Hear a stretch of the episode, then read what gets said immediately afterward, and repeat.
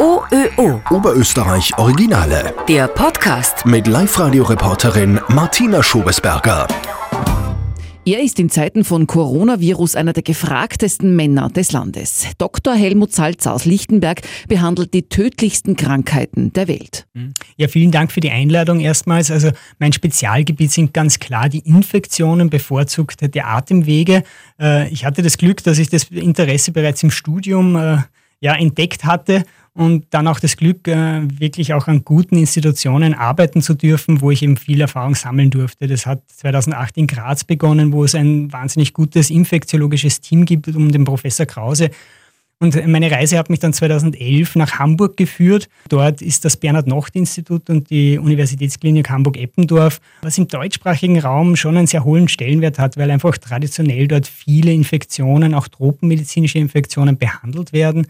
Dort gibt es auch eine Hochisolationsstationen, wo auch Patienten mit einem hämorrhagischen Fieber behandelt werden können, wie etwa das Ebola-Virus.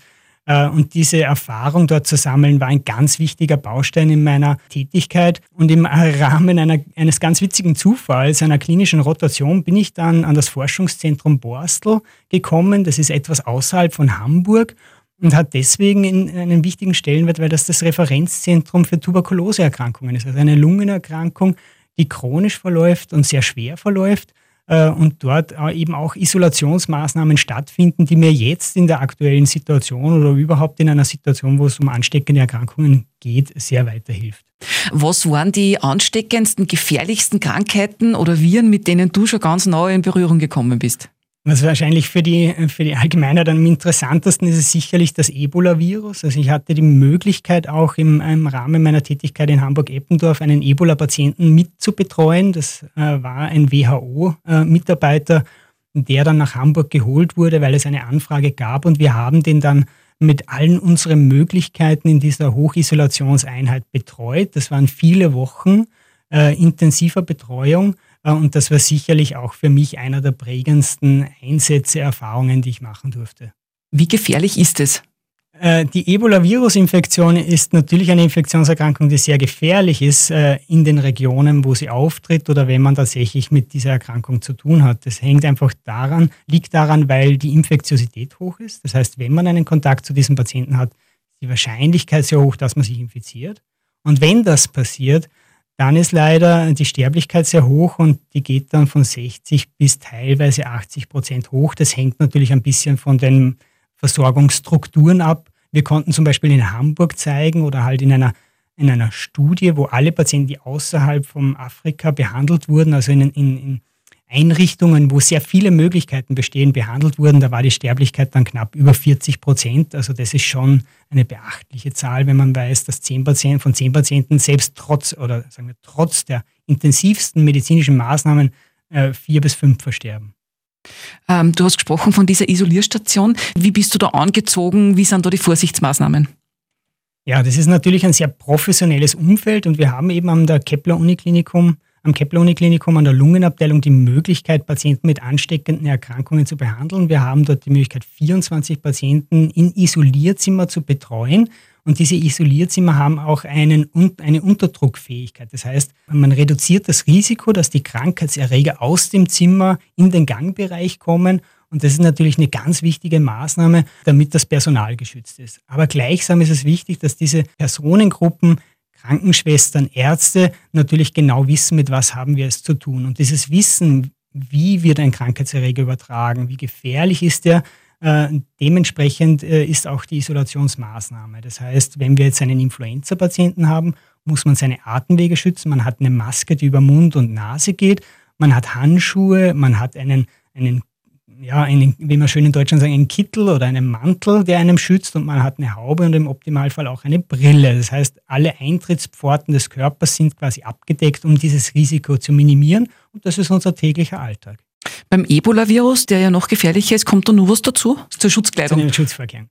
Äh, hier ist es natürlich eine ganz andere Situation. Das hat mit diesen Maßnahmen, die wir jetzt bei Corona oder bei Influenza treffen, gar nichts zu tun. Hier braucht es eine, eine Station, die für diese Erkrankung extra entworfen wird. Das heißt, hier braucht man Isolationsmaßnahmen, die ein Unterdrucksystem erlauben.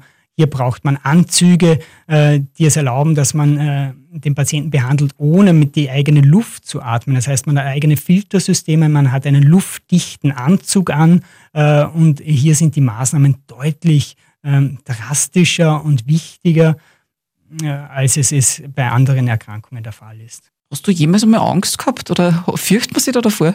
Ich glaube, wenn man Angst hätte, wäre es wahrscheinlich der falsche Beruf. Aber es gibt natürlich schon eine gesund, einen gesunden Respekt. Und ich kann mich schon noch gut an die Situation erinnern, wo ich vor dem Patienten, äh, dem Ebola-Patienten das erste Mal stand. Und natürlich hat man da einen gewissen Adrenalinspiegel im Blut.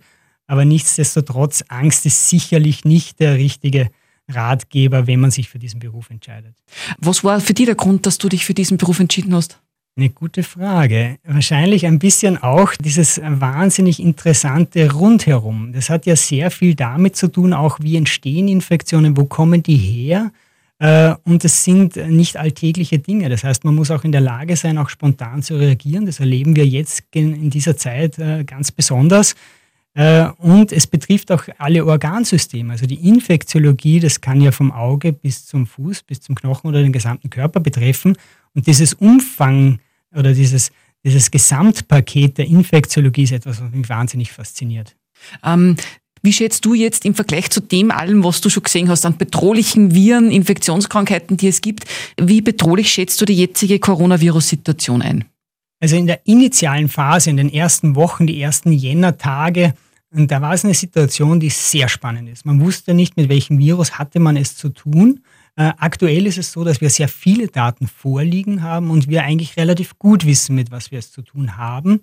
Das heißt, äh, wir wissen, dass es eine Erkrankung ist, die zwar relativ infektiös ist. Das heißt, ein Infizierter hat das Potenzial, statistisch zwei, drei andere zu infizieren. Das ist bei weitem nicht so ansteckend wie eine Masernerkrankung, wo es übrigens eine Impfung ist, die man sehr empfehlen sollte. Das heißt, wir wissen, wie infektiös ist das Coronavirus. Wir wissen auch in etwa, wie gefährlich es ist. Also welche Patienten sind Risikopatienten und wie viele sterben daran. Und wenn man das, diese Kenntnisse zusammenfasst, ist es eine Erkrankung, die relativ wenig Nervosität in mir hervorruft. Es ist einfach aus epidemiologischer Sicht sehr spannend.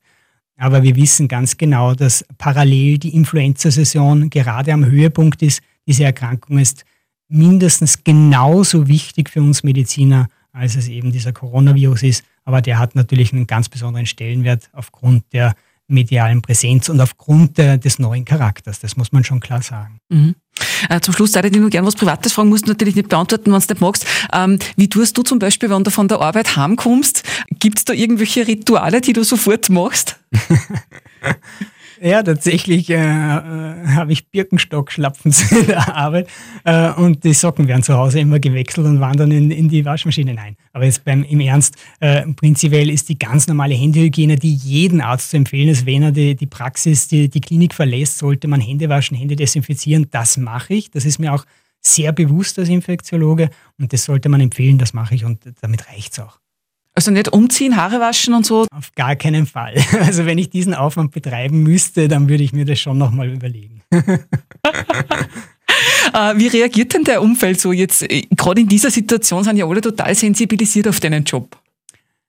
Ich glaube, so im, im, vor der Corona-Zeit ist es relativ, erfährt es nicht viel Aufmerksamkeit. Das wissen die wenigsten, was, hat, was tut man als Internist, der spezialisiert ist auf Infektionserkrankungen aber diese Situation ist natürlich eine ganz spezielle und da kommen natürlich täglich Anfragen aus dem privaten Kreis, aber auch in der Klinik läutet das Telefon täglich, äh, weil einfach viel Unsicherheit besteht.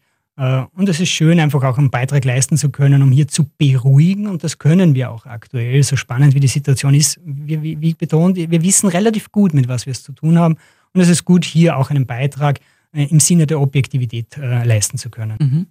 Abschließend, was war das Schlimmste, mit dem du jemals selber angesteckt hast? Ich vermute, dass ich letztes Jahr selbst eine Influenza-Infektion hatte, habe mich nicht testen lassen, habe aber die häusliche Quarantäne bevorzugt. Ich, das war schon ein prägendes Ereignis, so eine Grippeerkrankung, wo man flach liegt, Glieder, Muskelschmerzen. Äh, das ist natürlich ein prägendes Ereignis, obwohl ich geimpft bin. Und das sollte man auch jedem, der im Gesundheitssystem arbeitet, dringend empfehlen. Hier ist ein ganz großer Bedarf, auch mehr äh, Arbeit zu leisten, damit hier die Durchimpfungsrate besonders im Gesundheitssystem und bei Risikopersonen dass das besser funktioniert. Mhm. Und man hört immer wieder von äh, gewissen Dingen, so Alltagsgegenständen, die so richtig grauslich sind. Ja? Äh, Gibt es irgendwas, wo, wo du total ungern hinfasst oder irgendwie das du speziell angreifst oder so? Ja, interessante Frage. Äh, vielleicht zielt es auch ein bisschen darauf aus, wie soll man mit seinen eigenen Kindern umgehen? Sollen die im Dreck spielen? Um Himmels Willen, ja. Also die Kinder sollen in die Natur, sollen dreckig sein. Wir wissen, dass das das Immunsystem stärkt, dass das Allergien vorbeugt. Äh, und äh, selbst habe ich eigentlich relativ wenig Berührungsangst äh, mit bestimmten Dingen oder Tieren. Äh, da bin ich relativ schmerzbefreit. Ich habe nur mal was äh, gehört über so die Griffe von Einkaufswegen und Telefonhörer und so, so ganz, das ganz ekelhaft ist. Äh, Gibt es da Zahlen oder Infos, was die am meisten äh, verdreckten Dinge sind? Ja, man weiß ja auch zum Beispiel, dass das eigene Handy, das Mobiltelefon, wahnsinnig viele Krankheitserreger, potenziell Krankheitserreger auf der Tastatur hat. Aber auch hier bitte muss man ganz klar sagen, äh, das ist nichts, was einem unmittelbar krank macht, sondern im Gegenteil, äh, der Körper soll ja auch mit äh, Bakterien, Viren und in Kontakt treten, um eben auch ein Immunsystem aufzubauen. OÖO Oberösterreich Originale.